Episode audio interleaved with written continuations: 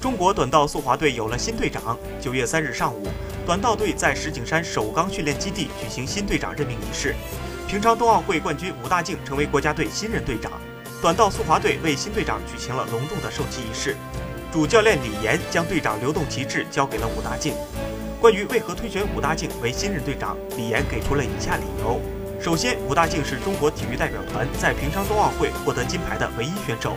其次，吴大靖在整个冬奥会上体现出顽强拼搏、舍我其谁的霸气，这种精神更是全队最需要的内涵。吴大靖在致辞时感谢了全队对自己的信任，也感谢主帅李岩对自己的青睐，并称这是自己职业生涯一次特别受训。